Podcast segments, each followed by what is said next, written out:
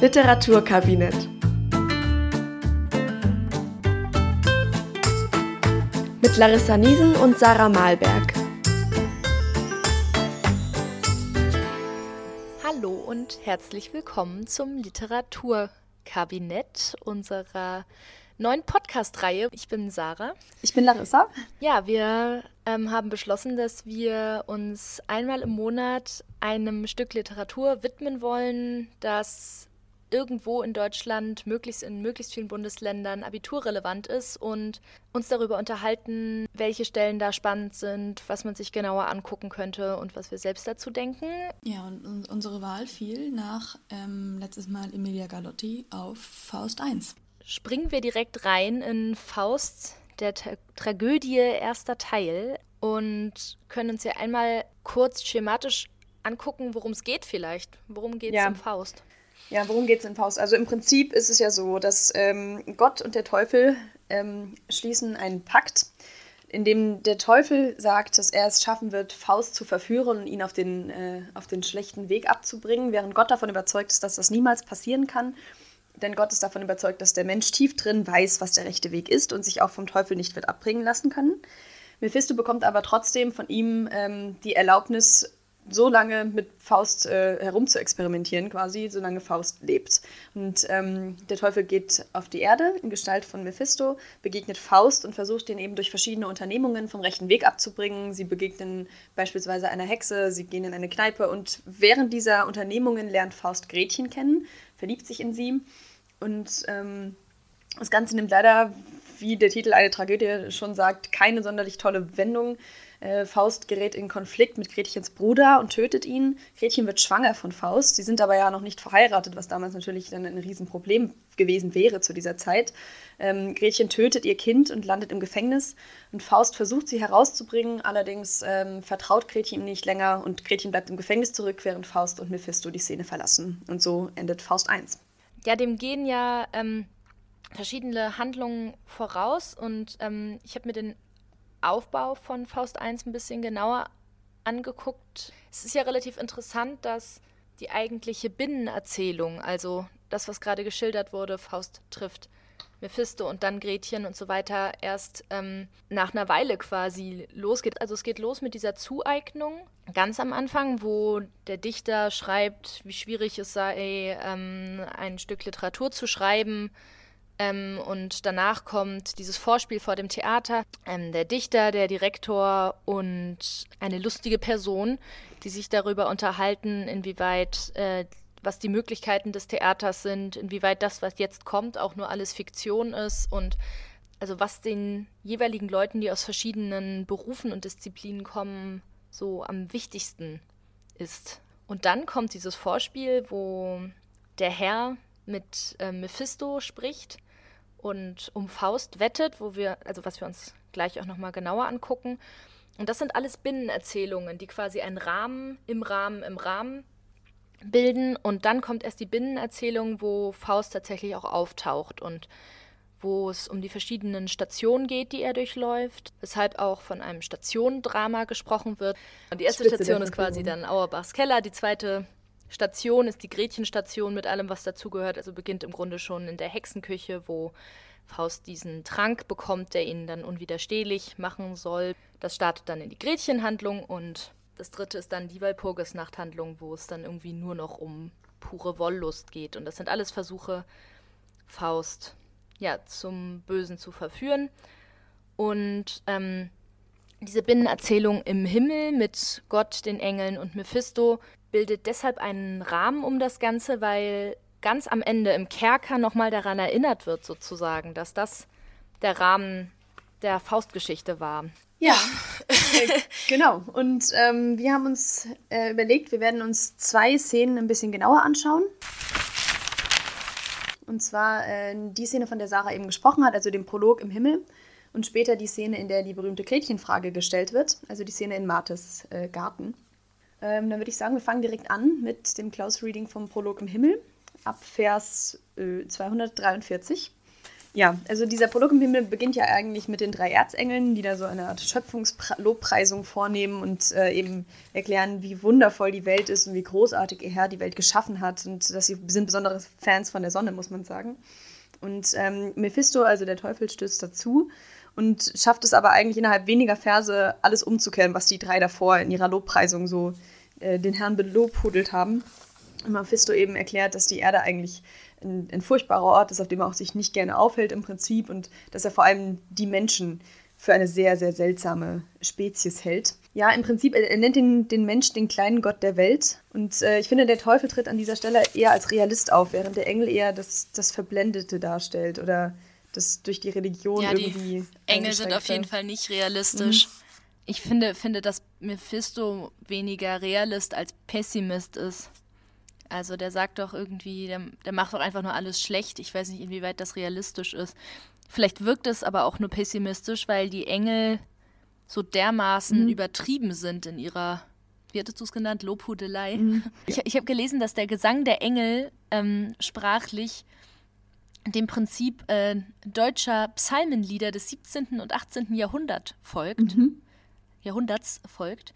Also meistens achtzeilige Strophen, und dann immer vierhebige Jamben. Also der vierhebige Jambus mit acht Zeilen Kombi war scheinbar die Form der Psalmenlieder. Und auch einfach sehr prosaisch, ne? Mhm. Gar keine, keine wirklich, kein, nicht mehr wirklich Gedicht, sondern kann man natürlich vielleicht auch mehr so den Konflikt von ihm zu Raphael verstehen. Ja.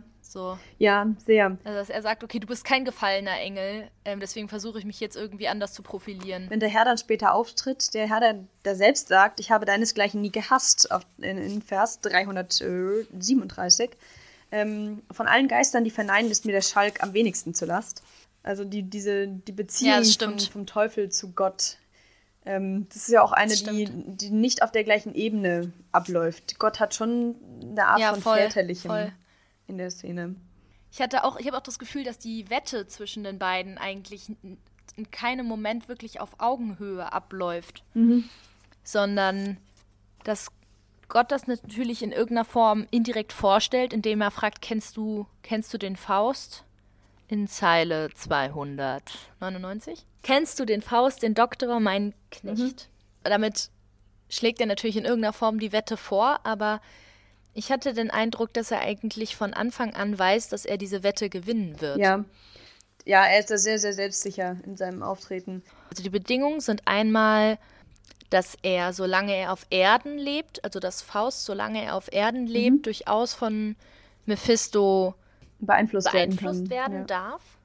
Ja, weil er ja das, das, Erden, so das Erdendasein gleichsetzt mit dem Streben des, des Menschen. Genau. Und sagt, es irrt der Mensch.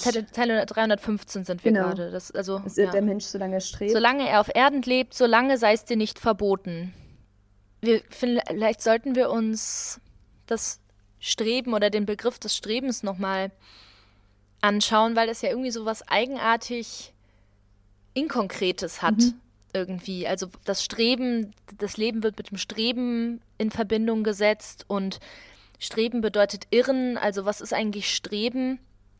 Ich hatte den Eindruck, dass das hier bei Faust als Versuch gesehen wird, zur höheren Erkenntnis zu gelangen. Mhm. Also der Versuch, irgendwie mehr zu begreifen, mehr zu, zu überblicken und irgendwie etwas zu erreichen, wozu es sich auch zu leben lohnt, sozusagen. Ja, das ist ja auch genau der Grund, weshalb Faust im Endeffekt auch ähm, sich darauf einlässt, sich von Mephisto, ähm, also sich von Mephisto beeinflussen zu lassen, weil er ja sagt, ähm, Faust ist von seinem Leben wahnsinnig gelangweilt und äh, die Wette mit, mit Mephisto ist für ihn eine der letzten Gelegenheiten, doch nochmal zu überlegen, vielleicht ist da doch noch mehr. Und äh, er glaubt ja auch selbst nicht daran, dass der Teufel die Wette jemals gewinnen kann, weil er sagt, er kennt sich selbst und er glaubt nicht, dass er jemals einen Moment haben wird, in dem er sich wünschen wird, dieser Moment möge ewig andauern. deswegen ist Faust, glaube ich, auch eine, eine strebende Figur. Mhm. Also dieses Streben, find, ich finde es in dem Zusammenhang halt spannend, dass Faust als Figur, die sowieso zum Streben neigt. Wir sind natürlich eigentlich immer noch im Prolog, fällt mir ja, auf. Die sind schon wir reden aber schon voll ja. über Faust. Das müssen wir gleich, glaube ich, ja, auch machen. Vielleicht können wir nochmal zurückkommen ähm, auf das, was ich immer finde, dass es wie eine Hauptthese dieses ganzen Werkes wirkt, auf äh, Vers 328. Dieses ein, ein guter Mensch in mhm. seinem dunklen Drange ist sich des rechten Weges wohl bewusst. Das ist ja eine These, die der Herr ja. aufstellt und ähm, die aber durchaus für das ganze Werk gelten kann. Und ähm, für diese These, also die Wette ist ja quasi die Bestätigung oder eben, äh, also der Ausgang der Wette sollte die Bestätigung dieser These sein. Und äh, es ist ja eigentlich eine Aussage über Menschen ganz allgemein. Ja, das ist im Grunde das Menschenbild von, von mhm. Gott. Dass er im Grunde sagt, ein ein guter Mensch ist nicht jeder jemand, der komplett immer nur in jeder Situation das Richtige tut, sondern der, der weiß, was das Richtige ist und sich deshalb, der im Grunde eine Richtung ja. hat, der eine Richtung hat, in welche er sich entwickelt und deshalb auch nicht vom rechten Weg ab, so weit abkommen kann, weil er immer wieder dorthin zurückkehren ähm, kann. Ja. Ich finde das, find das auch spannend und ich finde es auch spannend in Verbindung mit, ach so, ja genau, im Grunde Zeile 300. 40. Mhm. Da steht nämlich, des Menschen Tätigkeit kann allzu leicht erschlaffen. Er liebt sich bald die unbedingte Ruh, drum geb ich ihm gern den Gesellen zu, der reizt und wirkt und muss als Teufel mhm. schaffen. Ja. Damit impliziert er im Grunde, so habe ich das zumindest gelesen, dass Gott oder der Herr, wie er ja immer so cool genannt wird hier, dass dieses Reizen und Trizen Mephistos in seinem Weltkonzept im Grunde eingeplant mhm. hat. Also, dass er sagt, der Mensch braucht den Teufel in irgendeiner Form. Der Mensch hat die Tendenz, faul ja. zu werden. Also, das Menschentätigkeit kann allzu leicht erschlaffen. Der Mensch kann faul werden. Der Mensch kann sich zurückziehen und einfach nur bequem sein. Der Teufel, der reizt und wirkt, also der zeigt, das und das gibt es auch, das und das kannst du auch machen, verhindert sozusagen, dass der Mensch zu streben aufhört. Mhm. Da ist es dann halt schwierig, dass man auf ewig im, ja, also dass man in die falsche Richtung strebt, aber das würde dann quasi die guten und die schlechten Menschen unterscheiden. Diejenigen, die überhaupt kein Bewusstsein haben, das, was ich jetzt tue, ist jetzt, ist jetzt falsch, aber es ist irgendwie, auf, irgendwie aufregend. Und diejenigen, die das Bewusstsein haben, die irgendwann sagen, okay, jetzt bereue ich meinetwegen oder jetzt ähm, ändere ich mein Leben. Und das fand ich ganz spannend, weil das im Grunde dann auch zeigt, dieser Satz, dass Gott sehr viel weiter geplant hat, als Mephistos vielleicht denkt. Mhm.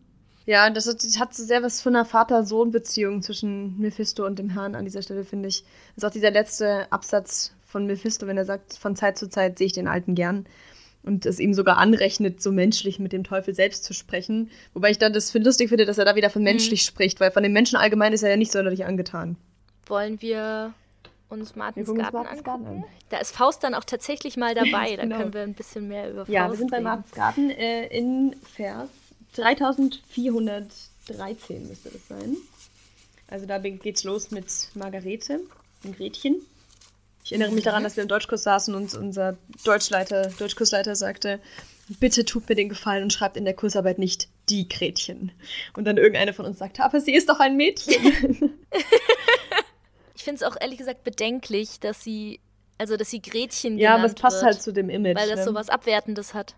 Es passt zu ja. dem Image. Also in manchen Stellen des Buches wird sie ja auch Margarete genannt und in manchen anderen Stellen wird sie Gretchen genannt.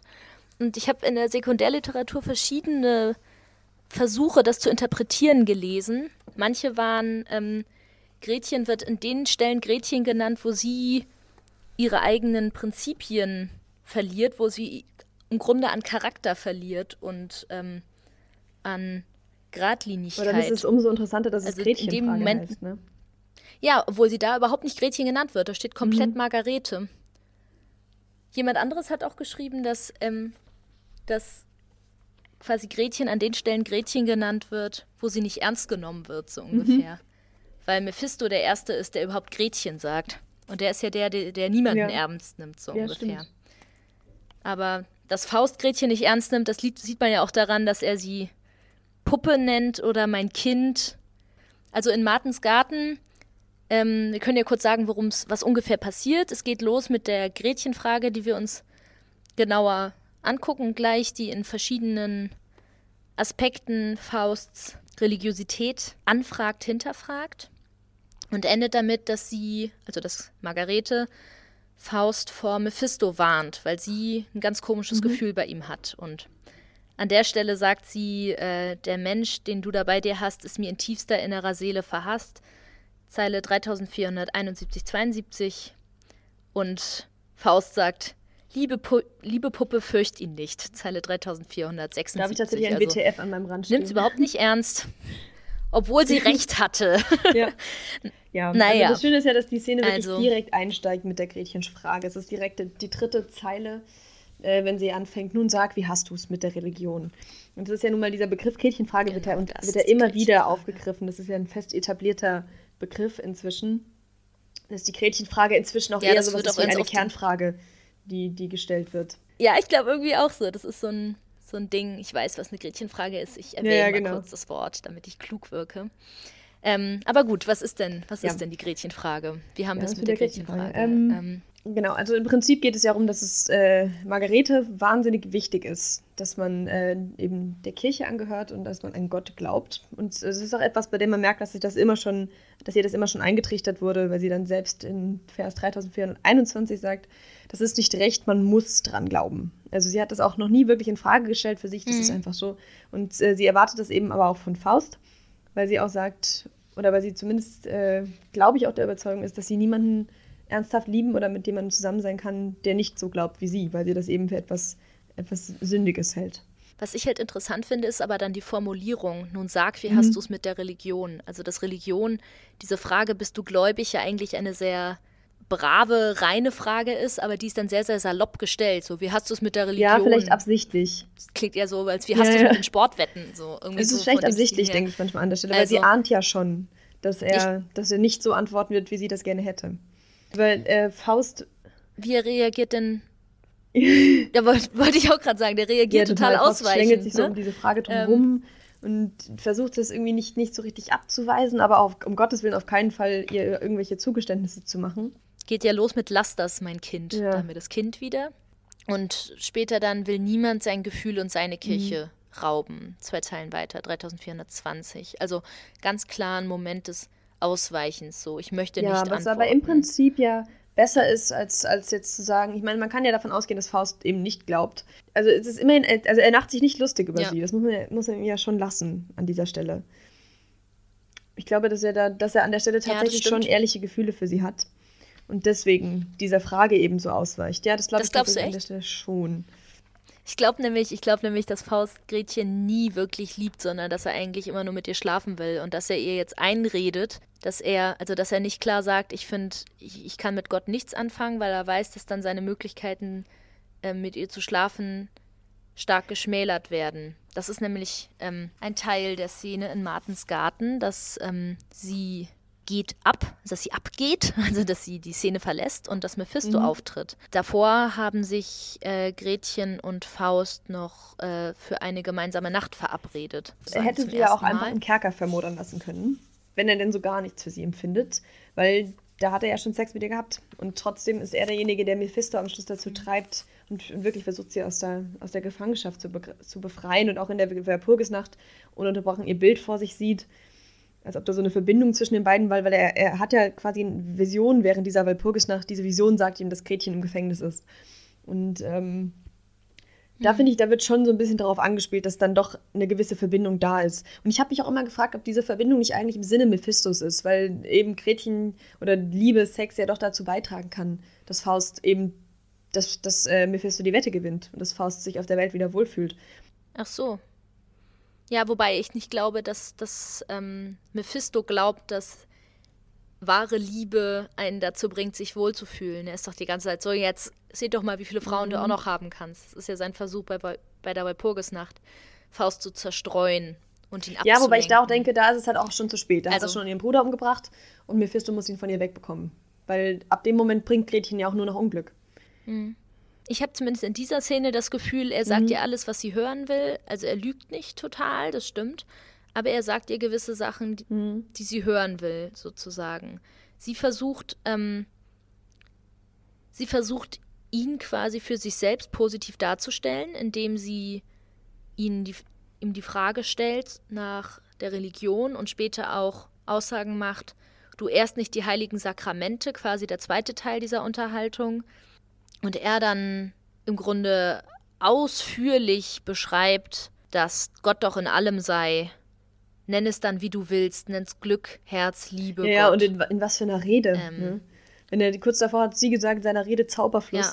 Dann spricht er von umnebelnd Himmelsglut. Also er legt sich da auch ganz schön ins Zeug, muss man sagen. Das stimmt. Und sie sagt, und sie sagt dann aber auch, nachdem er das gesagt hat, sagt sie, das ist alles recht schön und gut. Ungefähr das sagt der Pfarrer auch, nur mit ein bisschen anderen Worten. Also sie ist dann ja, auch besänftigt. Ist vielleicht 3460. Also sie redet mhm. sich Faust, glaube ich, auch ein bisschen schön. So im Sinne von. Ja, das ist das Problem. Deswegen wirkt Gretchen auch immer so ein klein bisschen treu doof. Ja, es oder findest du nicht? Na, ich, das finde ich unfair zu sagen, weil die so jung ist. Das wird doch irgendwie gesagt, sie ist kaum 14 Jahre alt. Wenn man das vergisst, dann ist sie vielleicht einfach noch nie in der Situation gewesen, wo jemand ähm, sich sexuell für sie interessiert und ihr gewisse Dinge sagt, um sie ins Bett zu bekommen, sozusagen. Oder gewisse Dinge sagt, um sich, damit, damit er ihr gefällt. Und deswegen kann sie es vielleicht auch einfach noch nicht so gut einschätzen und ist erstmal sehr arglos. Also ich würde das gar nicht so negativ sehen erstmal, sondern sagen, okay, sie, sie glaubt Menschen, wenn sie ihr was sagen, was ja erstmal. Ja, arglos schon in Richtung naiv. Ja, fast, ja weil sie so jung ist, klar. Und dann am Ende der Szene überredet er sie immerhin auch ihrer Mutter, das Pulver mhm. zu geben oder das, den, den Schlaftrunk. Und, ja, das äh, ist sehr naiv. Da sagt sie ja sogar selbst, was tue ich nicht um deinetwillen. Bevor sie abgeht, sagt sie, ihre, ihre letzten Sätze sind, sehe ich dich, bester Mann, nur an, weiß nicht, was mich nach deinem Willen treibt. Ich habe schon so viel für dich getan, dass mir zu tun fast nichts mehr übrig bleibt. Das zeigt. Das ist schon, das ja, ist schon das stark. Ist, das ne? zeigt, dass ihre Liebe mhm. zu ihm echt bedingungslos ist und dass sie im Grunde auch willenlos ist. Also, dass, dass sie jetzt im Grunde alles tun wird, was er will. Und im Grunde das Erste, was mhm. sie tut, was er nicht will, ist, dass sie im Kerker sagt, sie geht nicht mit ihm. Das ist das Erste, wo sie quasi ihren Willen wieder hat und sagt, nee. Und sie glaubt mhm, natürlich auch, dass, dass es wirklich nur ein Schlafmittel ist, Sie rechnet natürlich nicht damit, dass das die Mutter umbringen wird, was es schlussendlich, wie wir ja wissen, tun wird. Ja, und was ich auch immer denke bei der gesamten Gretchen-Fragen-Szene, eigentlich ist es auch schon eine Frage, ich finde, man, man kann es durchaus auch so lesen, dass es schon eine Frage nach dem Ausgang der Wette ist. Inwiefern Faust fähig ist zu glauben an, an das Gute oder an das, was, an, an eine gute Welt. Wir sollten nochmal reden über den Satz von Mephisto, der später noch dazukommt, 3527. Ähm, bei der er dann sagt, äh, also er wertet Gretchens Frage so, als ob Gretchen versucht, also sie denken, duckt er da, folgt er uns eben auch. Als ob Gretchen Faust quasi testen möchte, um zu sehen, inwiefern er vielleicht in einer Beziehung äh, zu ihr stehen würde. Also wenn er, wenn Eine er Ehe eingehen. Schafft Gott gehen, in der Ehe, mhm, genau. Was ja auch in keinster Weise, also was komplett verständlich ist, wenn man sich anguckt, ähm, wie schlimm Frauen zu der Zeit in der Geschichte behandelt wurden, die unehelich ja, unehelichen Sex hatten. Und, und Faust sagt dann, du Ungeheuer siehst nicht ein, wie diese treue, liebe Seele von ihrem Glauben voll, der ganz allein ihr selig machend ist, sich heilig quäle, dass sie den liebsten Mann verloren halten soll. Also Faust glaubt, dass Gretchen ihn das fragt, um ihn zu retten. Also dass er mhm. quasi denkt, ja. sie ist so überzeugt davon, dass der Weg zum Glaube das Richtige ist. Und sie möchte das auch für ihn. Und das ist bestimmt zu einem Teil auch richtig. Ich glaube aber auch, dass dass sie dieses Gespräch für sich auch benutzt, um sich selbst einzureden, es ist in Ordnung, in Faust verliebt zu sein. Denn irgendwie glaubt er ja. Ja. So ungefähr. Und es ist auch interessant, dass Gretchen ja trotz allem zu fühlen scheint, dass Mephisto nicht ganz, dass da nicht ganz, äh, was nicht ganz koscher ist mit ihm. Sie sagt ja auch selbst, sie fühlt, dass ich ganz sicher ein Genie, vielleicht wohl gar der Teufel bin. Was ich ja auch schön finde, ist, dass der Teufel die Steigerung des Genies ist, äh, aus seiner Sicht. Ja, der macht ja dauernd ich finde es spannend, sich anzugucken, wie diese Szene Martens Garten im Kontext zum Rest wirkt, weil das von, von Faust sozusagen die Überwindung ihrer letzten Widerstände ist, sie dazu bringt, Ja zu sagen, wenn er sie fragt, ob sie mit ihm schlafen will. So fragt er es nicht, aber er fragt, ähm, ach, kann ich nie ein Stündchen ruhig dir am Busen hängen und Brust an Brust und Seel in Seele drängen? Das ist im Grunde seine Art, sie mhm. zu fragen, ob sie Lust auf Sex hat. Sie, sie sagt ja, relativ direkt dann auch, auch wenn ich nur alleine schlief, ich ließ dir gern heute Nacht den Riegel offen. Also die Szene selbst, wo sie miteinander schlafen, wird gar nicht beschrieben. Die Szene kurz davor ist im Grunde so ein Spannungsmoment, so der letzte Moment, bevor ganz klar eine Grenze überschritten wird. Man Retardation, ein Moment der Retardation. Ja, und es ist ja auch für das, für das klassische Drama, das ja äh, aufgebaut ist wie ein Dreieck, so wie man das, was, das kennt von, von etwa Schiller-Dramen beispielsweise, könnte man schon argumentieren, finde ich, dass das auch der Höhepunkt ist des Ganzen. Weil ab da geht es auch ähm, geht es dann doch auch deutlich bergab, weil als nächstes kommt dann schon die Szene am Brunnen, in der Gretchen mit ihrer, mit ihrer Freundin diskutiert und die Freundin erzählt, dass eine von ihnen. Ähm, das Bärbelchen. Das Bärbelchen schwanger geworden ist, ohne verheiratet zu sein, wie das Bärbelchen dadurch in den Ruin getrieben wird. Aber vor allen Dingen auf die Art und Weise, und, die sie äh, das erzählt, das ist ganz, ganz schlimm. Sie macht sich ja, so lustig ja, ist und ist so, haha, ja, jetzt hat sie es davon. Weil das ist ganz, am, ganz schlimm. Am Anfang ja noch so ein bisschen neidisch sogar mit dabei ist, ne? Und dann ist es quasi die Genugtuung. Es hat ihr nichts Gutes getan, jetzt guck sie an. Und ähm, damit, damit nimmt das, das, das Drama ja dann buchstäblich seinen Lauf, denn kurz darauf stirbt Gretchens Bruder im Duell mit Faust. Und dann kommt schon die verwirrende Walpurgisnacht-Szene. Also würdest du mir da zustimmen? Ja, voll, voll. Wir können vielleicht auch grundsätzlich kurz drüber sprechen, inwieweit Faust eine Tragödie ist oder ein klassisches Drama auch. Ähm, weil Faust mhm. ja natürlich keine Akte hat. Und normalerweise, wenn man ja. an so ein Drama denkt, denkt man erster Akt, zweiter Akt, dritter Akt und so weiter. Faust 2 hat übrigens Akte. Da ist es irgendwie, das ist anders mhm. konzipiert, aber Faust 1 hat keine. Ein, ein sogenanntes offenes Drama nennt man das dann. Und auch, dass es im Grunde zwei verschiedene, also zwei verschiedene Konzepte hat, die miteinander verwoben werden im Grunde. Also es gibt dieses klassische aristotelische Drama, was du ähm, erzählt hattest, dieses Dreieck, was wir hier auch haben. Die Steigerung, Martins Garten ist zum Beispiel im Moment der Steigerung. Kurz vor dem Höhepunkt ist dann dieser Geschlechtsverkehr, der ja ausgespart wird in der Handlung. Aber danach gibt es dann die fallende Handlung am Brunnen mit Lieschen, heißt glaube ich die Freundin von, von Gretchen, ja, genau. mhm. die über das Bärbelchen sprechen und wo es dann klar wird, okay, Gretchen ist wahrscheinlich auch schwanger und im, Drom, im Dom ist es dann ganz klar, das ist dann schon die abfallende Handlung und die Katastrophe ist dann im Kerker. Ja, ich würde sogar sagen, was macht Gretchen zu der Figur in dem ganzen, weil ähm, im Prinzip lässt sich das ganze Drama nur an, an Gretchen bemessen, weil Faust ist nicht derjenige, den, den, der auf dieselbe Art und Weise bergab gibt und Faust entkommt auch letzten Endes. Mhm. Ich finde, Gretchen ist schon da, ist auf jeden Fall das, das Maßgebliche für all diese Szenen. Ich fand es auch ganz interessant, mir anzugucken, wie eigentlich die, also wie die Beziehung von Faust und Gretchen in die Brüche geht. Und man erkennt es ja, ähm, dass die Tendenz von Faust ist, immer mehr Raum zur Verfügung zu haben, also immer mehr zu erleben und immer in immer größere Welten hinauszugehen. Also am Ende ist er quasi auf dem Blocksberg mit lauter Hexen und, und Zauberwesen. Mhm. Und im Gegensatz ist Gretchen mhm. im Kerker. Das heißt, ihre Welt wird immer enger, ja. während mhm. seine Welt immer weiter wird. Und da ist es irgendwie auch klar, ja. das zeigt so, wie die sich auseinanderleben. So. Ich finde allerdings, dass Mephisto als Figur eigentlich nicht so richtig in eine Tragödie passt. Also, also in diese ja. vielleicht schon, aber in eine klassische Tragödie wenn man den Anspruch hat, eine klassische Tragödie zu schreiben, dann würde man so eine Figur wie Mephisto nicht mit drin haben. Ich glaube, das war dann vielleicht auch nicht, also das ist dann keine, keine klassische, sondern so was, was Neues, weil Mephisto halt eigentlich eher eine komische Figur ist, der Witze macht, der sich selbst für den Größten hält, haben wir ja irgendwie schon, schon festgestellt. Ja. Ähm, der Witze macht, wie Figur, ihr Mann, ihr Mann ist tot und lässt sie grüßen, was ich, also was mhm. unfassbar dreist ist. Irgendwie auch ein bisschen ja. witzig, aber so frech. Äh, Vers 2916.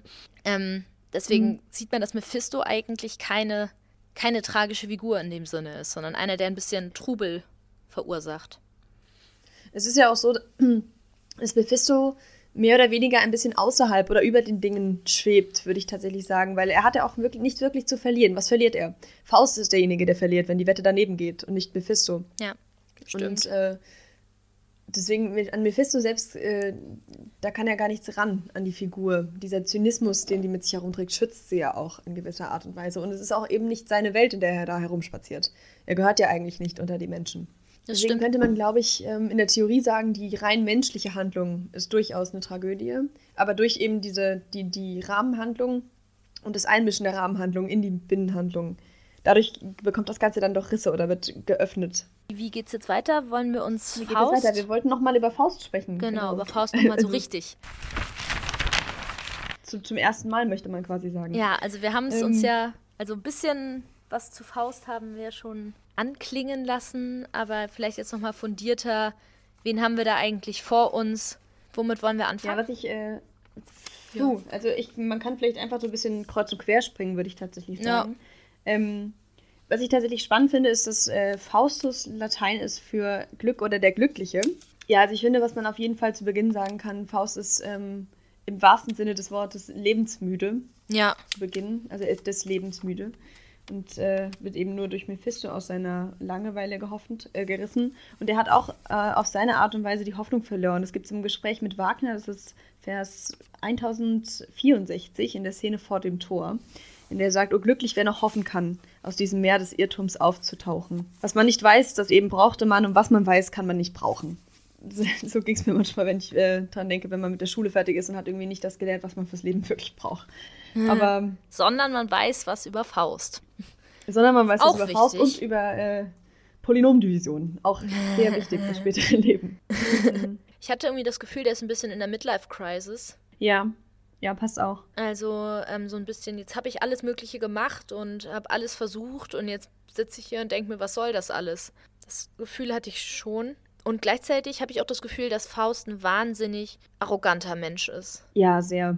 So, er glaubt, er ist der Allerklügste. Das, das erkennt man. Ich glaube, man erfährt viel über Faust in der Nachtszene. Vers 366. Hier. Äh, zwar bin ich gescheiter als alle die Laffen, Doktoren, Magister, Schreiber und Pfaffen. Ähm, Mhm. Und so weiter.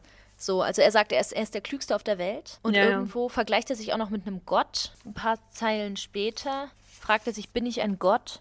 Auf Zeile 439. Die Kräfte der Natur rings um mich her, enthüllen, bin ich ein Gott, mir wird so Licht. Also eine totale Selbstüberschätzung geht davor. Also, ja. Sehr wichtig finde ich auch die, die Szene später, die, die Paktszene tatsächlich, die Szene der Wette. Das ist ab Vers 1670 um den Dreh rum, ähm, in der Faust, Fausts Wünsche auch einfach mal ausformuliert sind. Und es handelt sich um eine ganze Reihe von Paradoxa oder von, von Sehnen nach Unmöglichen. Und das, man, merkt ja seine Charaktereigenschaft, finde ich auch daran, dass er sich, er wünscht sich kein dauerhaft glückliches Leben. Er wünscht sich einen tollen Moment und danach kann er seinetwegen buchstäblich zum Teufel gehen. Und ähm, das finde ich auch, dass dieser, dieser brennen. Kulminationspunkt so erwünscht ist. Und ich finde, man könnte durchaus sagen, dass Faust äh, vor dem Hintergrund dieser Prologszene im Himmel ein Gottesmensch ist. Insofern, dass er denselbe Begriff von Streben hat wie der Herr. Weil da haben wir das, da haben wir es nämlich wieder, dass er sagt, ähm, Vers 1676, äh, ward eines Menschen Geist in seinem hohen Streben von deinesgleichen je gefasst. Also er weiß eigentlich, dass der Teufel ihm selbst nichts Gutes tun kann. er lässt sich im Grunde auf einen Pakt ein mit dem Gedanken, na gut, probieren kann man es ja. Ja, und er gibt dem Teufel aber auch, äh, also ich glaube nicht, dass er jemals daran denkt, dass, ähm, also er gibt sich nicht dieser falschen Hoffnung, der Teufel könnte jemals ehrlich Gutes für ihn wollen. Das ist weiter hinten, dass er dann sagt, ähm, kannst du mich mit Genuss betrügen? Das sei für mich der letzte Tag, die Wette biet ich. Also ihm ist es auch egal, wenn es, wenn es, wenn es Lug und Trug ist, das ihn diesen letzten köstlichen Moment verschafft. Hauptsache er hat ihn. Das ist auch eine Art von Verzweiflung, finde ich, die er da mit sich trägt. Ich finde ihn im Bezug auf Gretchen, da, also da im Grunde macht er da eine totale Selbstinszenierung. Es gibt Zeile 2642 bis, bis 44, da redet er mit äh, Mephisto und sagt, er will Gretchen jetzt sofort haben. Das war so kurz nachdem er sie gesehen hat. Mhm. Er spricht auch mit ihr über sie, als wäre sie irgendwie ein Objekt. Das ist irgendwie. Also Das ist übrigens tatsächlich die erste Szene, die kurz davor, in der, in der ich Gretchen wirklich cool fand. Sie sie sagt, bin weder, Freu bin weder Fräulein, weder schön, kann ungeleit nach Hause gehen. Ja, finde ich auch. Also sie lässt ihn wirklich, sie lässt ihn wirklich stehen, geht weiter, nachdem ja. er sie auch sehr, sehr unangemessen angemacht hat. Also Mhm. im Grunde hat sie eigentlich von der Seite angebaggert und das war in der Zeit völlig unangemessen. Also ich finde es Mhm. immer noch unangemessen, aber leider passiert es doch etwas häufiger. Er sagt halt zu Mephisto, ähm, wenn du nicht darf, dazu sorgst, dass ähm, dieses schöne Geschöpf oder so ähnlich heute, Mittern heute Nacht in meinen Armen ruht, sind wir bis Mitternacht geschieden. Zeile 2638. Und dann sagt Mephisto, bedenk, was gehen und stehen mag. Ich brauche wenigstens 14 Tag, um nur die Gelegenheit auszuspüren. Und dann sagt Faust, hätte ich nur sieben Stunden Ruhe, brauchte ich den Teufel nicht dazu, so ein Geschöpfchen zu verführen. Also im Ja, Sinne ja. von, please, ich brauche deine Hilfe, damit es schneller geht. Ich kriege das alleine ja schneller hin. Also so Ja. richtig, come on, das ist jetzt irgendwie auch nicht so der Act. Ja, ich glaube auch Mephisto hätte, wäre es lieber gewesen, Faust hätte sich jemanden ausgesucht, den er selbst einfacher kontrollieren kann, weil er sagt ja über Gretchen selbst, er hätte über Gretchen keine Macht.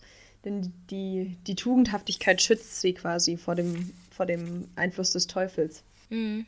Deswegen braucht er aber Oder- wirklich auch so lange für die Verführung. Ich finde es halt ähm, dann später von Faust so komisch, dass er sich selbst so als Unmensch inszeniert. Was ist die Himmelsfreud in ihren Armen? sagt er, äh, Vers 3345. Was ist die Himmelsfreud in ihren Armen? Lass mich an ihrer Brust erwarmen. Fühl ich nicht immer ihre Not? Bin ich der Flüchtling nicht, der Unbehauste? Also er tut sich irgendwie selbst ganz schrecklich leid. Und all ihr häusliches Beginnen umfangen in der kleinen Welt und ich, der Gottverhafste, hatte nicht genug. Also im Grunde beschreibt er da das, was ich vorhin auch gesagt habe. Seine Welt wird immer weiter, ihre wird immer enger und er will sie quasi auch noch umkriegen. Und er, ja. ich hatte das Gefühl, er nutzt sie quasi, um sich selbst als so böse darzustellen. Ich finde, das gibt es heutzutage immer noch, dieses, dieser Mechanismus. Ja, ich weiß, ich habe mich wie ein Arschloch benommen. Ja, ich bin ja auch ein Arschloch, ich bin so ein Bad Boy, so ungefähr. Das Schöne finde ich, dass, dass Mephisto ihm da quasi den Stöpsel zieht danach, weil er ist dann derjenige, der, nachdem er sich da so aufgebauscht hat, ist Mephisto derjenige, der sagt, der, der sagt, geh rein und tröste sie, du Tor. Also man, man was, was, was redest du denn hier vier Jahre lang? Wo ist dein Problem? Ja, also ja, Faust halt rede nicht, sondern mach. Selbst. Ja, stimmt. Da bringt er ihn so ein bisschen zurück und lässt es im Grunde nicht zu, dass Faust sich da, dass der da riesige Tiraden schwingt. Ja, diesmal ist, ist er dann derjenige. Ein Mechanismus, den man den, bei den beiden häufiger sieht, dass Faust übertreibt und übersteigert und Mephisto so eine fiese Bemerkung macht und da fällt das quasi alles zu sich zusammen. Ja, und Mephisto spricht natürlich auch die Ähnlichkeit an zwischen ihm und, ihm und Faust selbst. Das ist der, der letzte Vers in dieser Szene, in der er dann sagt, Du bist doch sonst so ziemlich eingeteufelt, ziemlich eingeteufelt. Nichts Abgeschmacktes finde ich auf der Welt als einen Teufel, der verzweifelt. Und äh, Faust als Teufel darzustellen und eben nicht länger als Mensch. Und Mephisto ist ja auch derjenige, der im Himmel den Part, das Pathos geschwungen hat. Also deswegen, ähm, die sind sich da gar nicht so unähnlich, größtenteils. Aber es zeigt ja auch, es zeigt ja im Grunde auch die Spaltung des Menschen. Also wenn man, wenn man Faust als Beispiel für alle Menschen nimmt, was Gott und der Teufel ja tun, indem sie an Faust wetten, was für ein Menschenbild das Richtige ist. Ja, wobei man sich ja doch fragen kann, warum Gott ausgerechnet Faust ausgewählt hat, wenn man, wenn man solche Szenen liest. Ne? Naja, weil Faust ein strebender Mensch ist und Mephisto sozusagen äh, daran probieren kann, ob er es hinkriegt, ihn umzustimmen. Mhm. Ich habe gelesen, dass die Tatsache, ähm, dass Faust und Mephisto von dem allgemeinen Menschenbild, das sie beide haben, also Mephisto sagt, das ist irgendwie, die Erde ist irgendwie nichts und ähm, der Herr sagt, doch sozusagen ein, mhm. ein Mensch auf seinem dunklen Wege ist sich des Rechts des Weges wohl bewusst, hat halt ein sehr viel positiveres Menschenbild und sie haben das ja, allgemeine ja, was soll auch sagen, er hat, sie, er hat sie geschaffen. Ja, das stimmt. Aber sie haben quasi sehr unterschiedliche Menschenbilder und sie benutzen sich, sie benutzen Faust, um zu beweisen, wer das richtige Menschenbild hat. Mhm. Und das ist quasi ein, ein deduktives Vorgehen. Also sie gehen vom Allgemeinen aufs Spezielle. Mhm. Sozusagen. Ja. Ähm, ja. Im Gegensatz zum induktiven Vorgehen, wo man sich quasi ein Beispiel nimmt, was ja in vielen, in vielen Experimenten so ist. Irgendwie man experimentiert an dem und dem Menschen, wie er das Medikament verträgt und das bedeutet, alle müssen es auch vertragen. Mhm. Und sie haben aber, sie gehen andersrum. Sie sagen, wir haben die und wir haben das und das Menschenbild und das gilt für alle. Guckt euch Faust an. Ja, ja. Vielleicht können wir gerade an der Stelle jetzt mal übergehen in unsere nächste Kategorie quasi, also in unser ähm, in das kurze Pausengespräch. Im Pausengespräch sprechen wir darüber, was wir wirklich wissen wollen. Was würdest du denn sagen jetzt auf Basis von nur Faust 1? Wer hat jetzt die Wette gewonnen?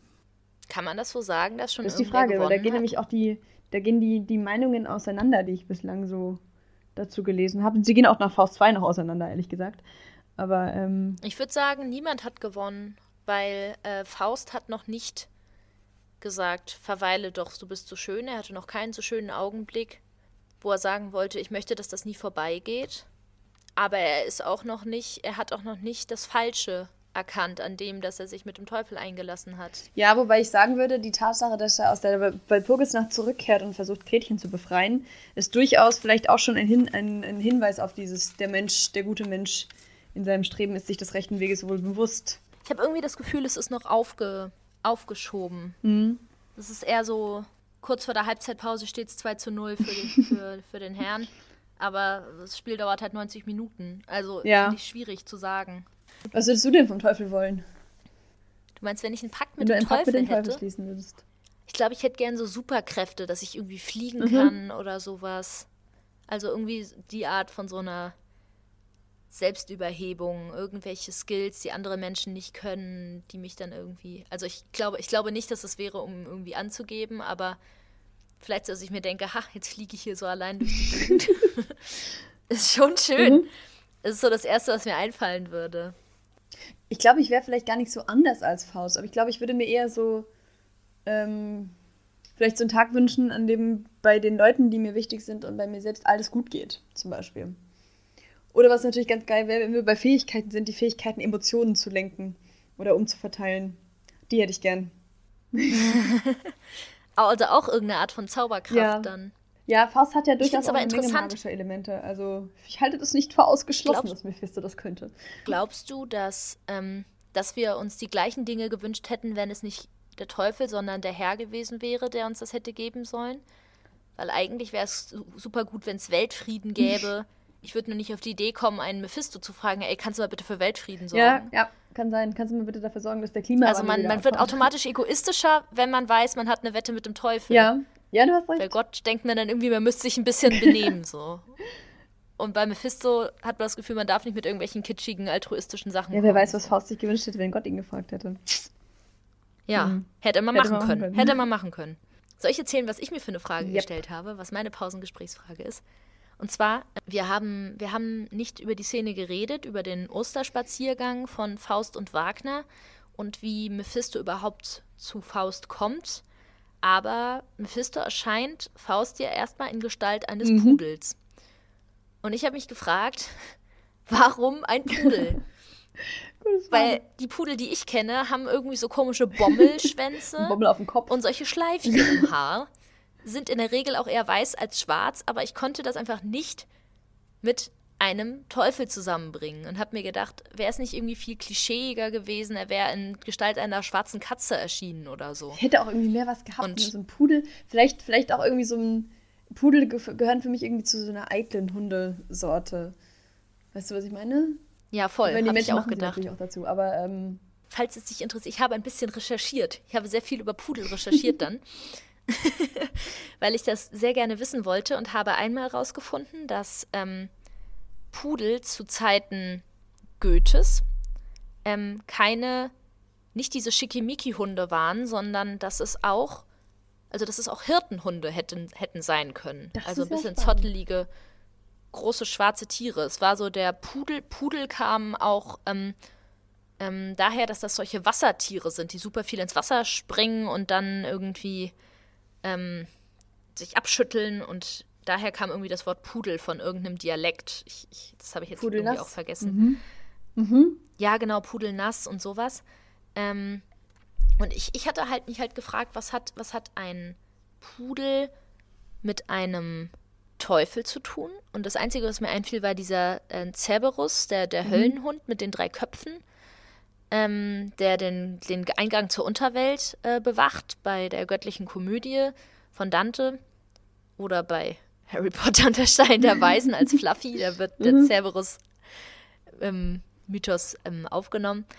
Ähm, und was ich noch gelesen hatte, war, dass Goethe selbst, also man soll natürlich nicht sich überlegen, was, was, hat, sich, was hat sich der Autor dabei gedacht, weil hier geht es ja um, warum begegnet Faust ein Hund und nicht, äh, was, was hatte Goethe mit Hunden. Aber Goethe selbst mochte keine Hunde. Aha. Also der war, ähm, der war lange Intendant des Weimarer Hoftheaters. Ähm, und ähm, war dort auch Geschäftsführer und hat und Künstler, also, also ein Intendant ist quasi ein mhm. Geschäftsführer, ein künstlerischer Leiter. Und ähm, er hat 1803 91 Regeln für Schauspieler aufgeschrieben. Und Paragraph 14 war, kein Hund darf mit in das Theater gebracht mhm. werden. Also keine, keine, keine Haustiere, er hat nicht gesagt kein Tier, sondern kein Hund. Also ich finde es irgendwie so, so, ich hätte irgendwie meinen, ich hätte meinen, meinen Wellensittich hätte ich mitnehmen dürfen oder so. Dem hätte es ähm, bestimmt auch sehr gut gefallen. Und ja, der hätte bestimmt mitgepfiffen.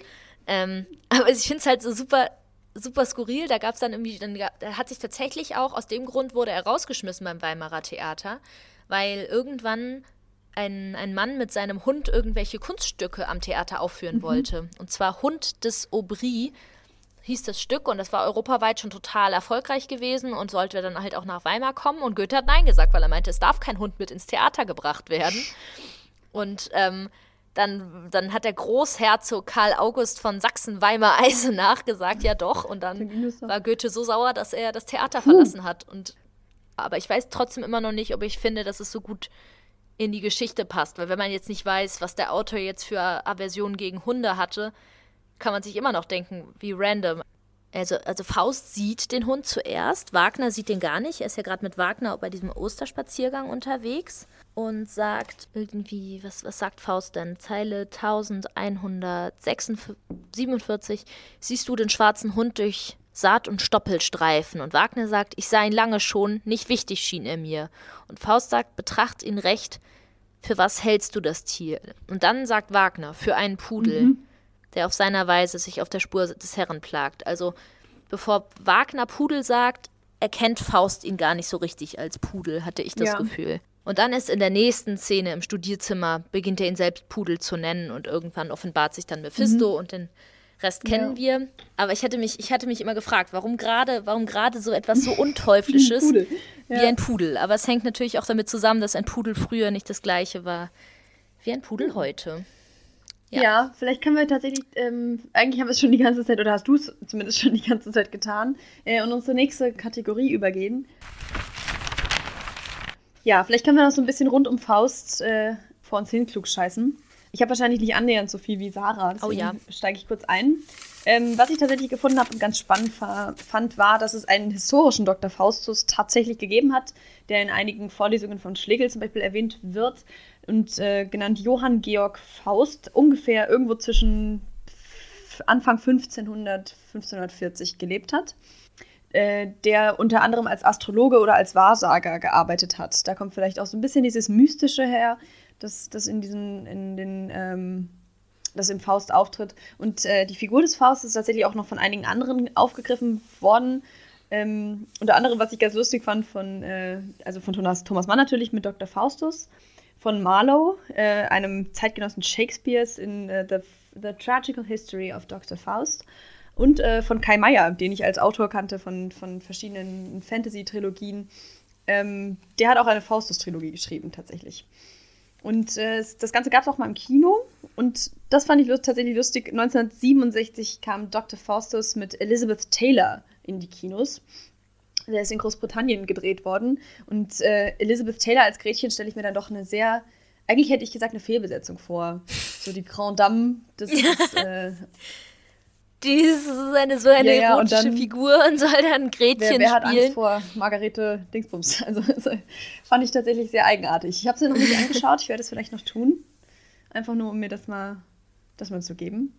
Ja, und Goethe selbst hat allerdings argumentiert, er wüsste ja. nicht, woher er den Namen habe und Mephisto äh, deutet er als der Undeutbare des, äh, des Namens willen. Ja, also feuerfrei, Sarah, du bist dran. Ich habe, ähm, ich habe, nö, ich, ich habe ich hab das auch mhm. gelesen tatsächlich. Ich finde es, ähm, ich fand es interessant, weil ich, weil ich gelesen habe, dass, ähm, also wie gesagt, dass dieses Faust, Faustrezipieren ein ganz alter Stoff war und dass diese Legende, dieser Mythos, ähm, da gab es das, das Faustbuch, noch mhm. vor Faust. Und da ging es auch um einen Mann, der sich mit dem Teufel einlegt, aber das Buch sollte im Grunde nur so ein bisschen mahnt den Zeigefinger heben. Seht ihr, wozu, also seht ihr, was passiert, wenn ihr euch mit dem Teufel einlasst? Das kommt davon so ungefähr. Was ja dann eher klingt, als wäre die Wette nicht gut ausgegangen ähm, Schluss, ne? Aber es war in der Zeit von Goethe ähm, auch irgendwie relativ hip, sich wieder altem Stoff zuzuwenden. Also so in dieser, diese, diese Gang, Goethe, mhm. Klopstock und so weiter, die wollten quasi zurück zum, zum urdeutschen Mythos, weil sie sich, also in der Zeit des Sturm und Drang ungefähr, durch das latinisierte Gelehrtenwesen und die, die äh, französische Aristokratie ähm, überfremdet gefühlt mhm. haben. Also richtiges ja, ja. AfD-Sprech war, als ich das so gelesen habe, dachte ich mir so, na toll. Also die hatten das Gefühl, dass, dass, dass das deutsche Original ist in Gefahr durch das neue französische Aristokratische, was jetzt quasi in Deutschland mhm. auch Überhand nimmt. Also Goethe ist ja auch immer sehr bestrebt, über das Bürgertum zu schreiben und das Schöne im Bürgerlichen. Gretchen ist ja so eine ganz klassische bürgerlich, bürgerliche, ja. mhm. tragische Figur. Genau, und es ist, ist, irgendwie ganz, ganz typisch da gewesen und immer dieses Reine und Schöne und Bescheidene und so. Aber dass der Grund dafür war, dass, ähm, dass man sich überfremdet fühlt und deshalb wieder Faust schreibt, das fand ich dann schon so ein bisschen, hatte so einen, ah, so einen komischen Beigeschmack irgendwie. Noch dazu ähm, habe ich gelesen, dass Herder, also auch ein Zeitgenosse Goethes, ähm, den Begriff neuere deutsche Literatur geprägt hat, mit genau diesem Gedanken, dass die, die, die neuere deutsche Literatur soll die Übermacht des mhm. Fremden abwehren. Und neuere deutsche Literatur ist aber ein völlig unhinterfragter Begriff der Literaturwissenschaft ja, ja. heutzutage. Ja. Mittlerweile müsste man sich. Also, das ist, dass ich studiere, also das, das hieß, so hieß das, was ich studiert habe. Und dass das von sowas kommt, fand ich ein bisschen gruselig auch. Abgesehen davon, dass ich es ein bisschen peinlich finde, dass man äh, Goethe-Literatur überhaupt heutzutage im 21. Jahrhundert noch als neuere deutsche ja, Literatur wir eigentlich wären wir schon in der Kategorie die neueste deutsche Literatur mit dem, was heute, heutzutage erscheint. Ja, sollte man jetzt langsam mal, ja. könnte man jetzt mal ins Leben rufen. Für die Inklusion des Fremden, die neueste deutsche Literatur. Ja. Und danach kommt dann die allerneueste. Oder sowas. Okay. Genau. Ähm, aber ich finde, man kann von hier aus tatsächlich sehr gut zu unserem nächsten Punkt. Der auch schon unser letzter ist tatsächlich. Ne? Und zwar hatten wir uns das ist schon unser letzter. Der schon unser letzter ist. Ach Mensch, so schnell ging's.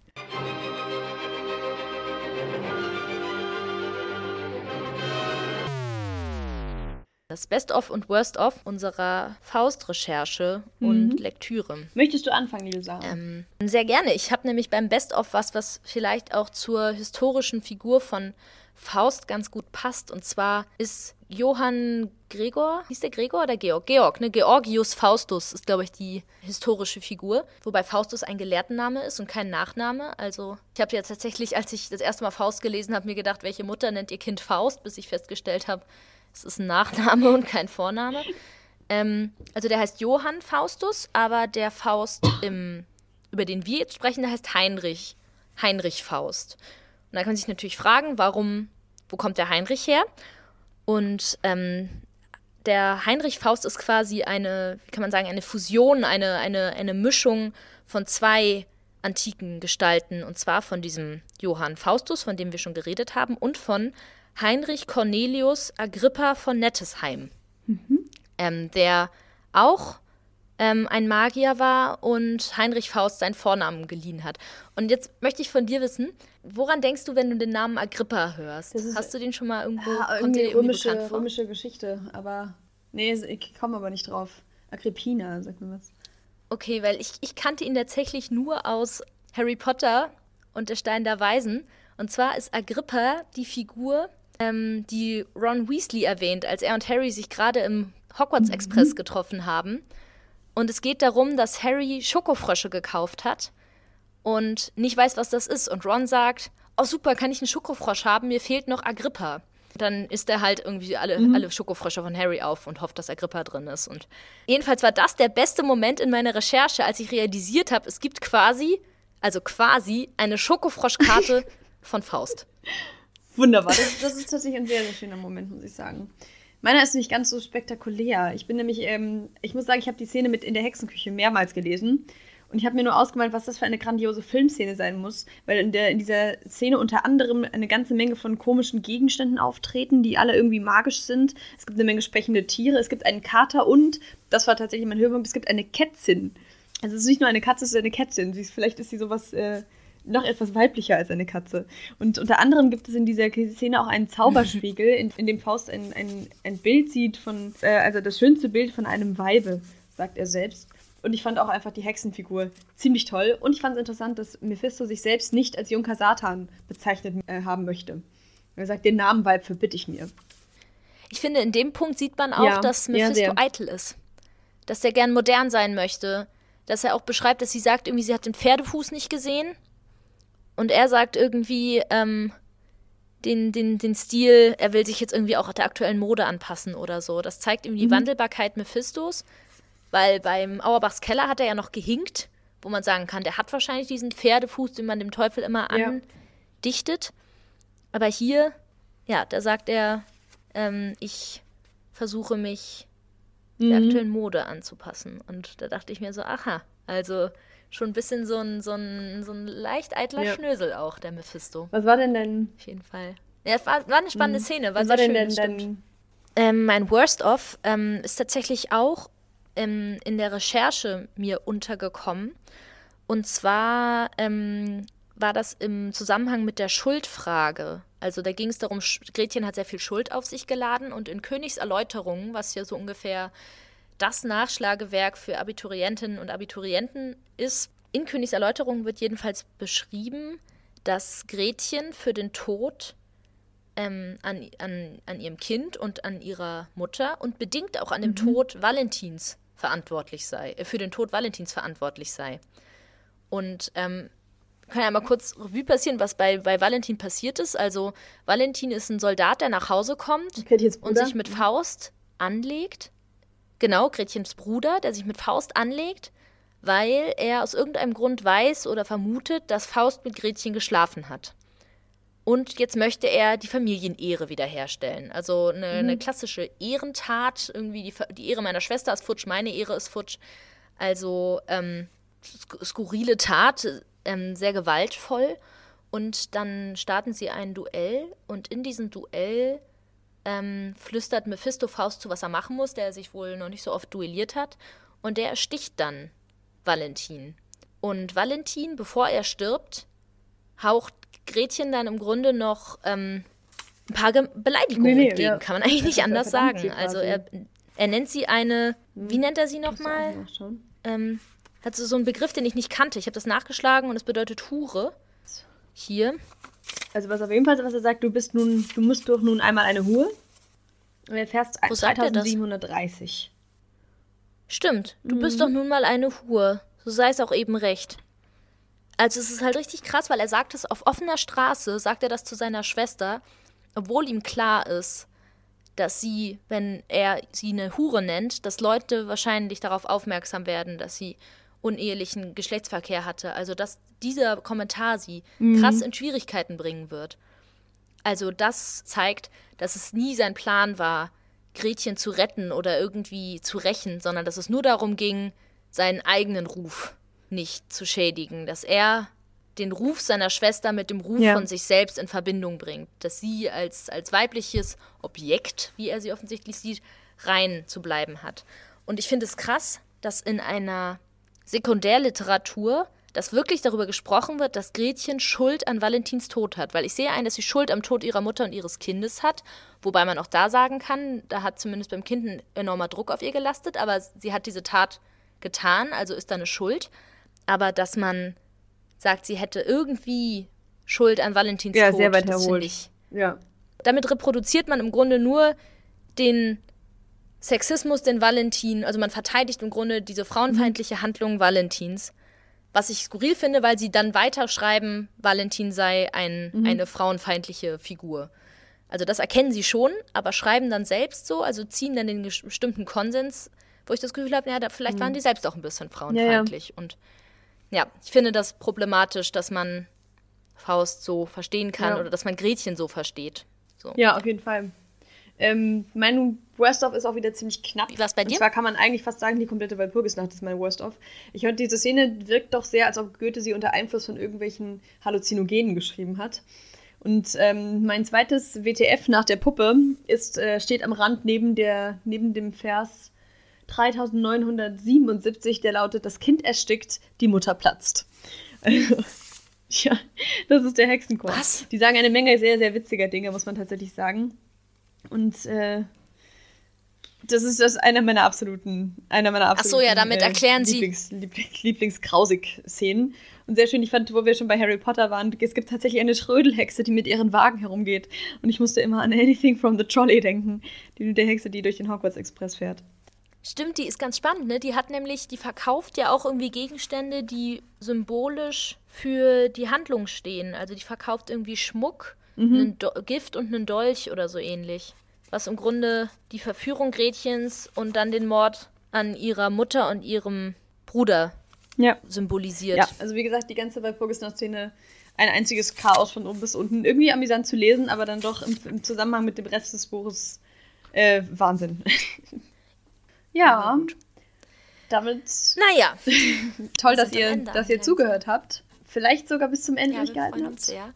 Uns gibt es übrigens auch auf Instagram, da findet ihr uns unter Literatur-Kabinett und da gibt es regelmäßig Fun Facts, Zitate und Infos zu neuen Folgen. Wir haben eine Mailadresse, ähm, die lautet literaturkabinett.gmx.de. Sonst genau. danke ich euch fürs, fürs Zuhören. Danke dir, liebe Sarah.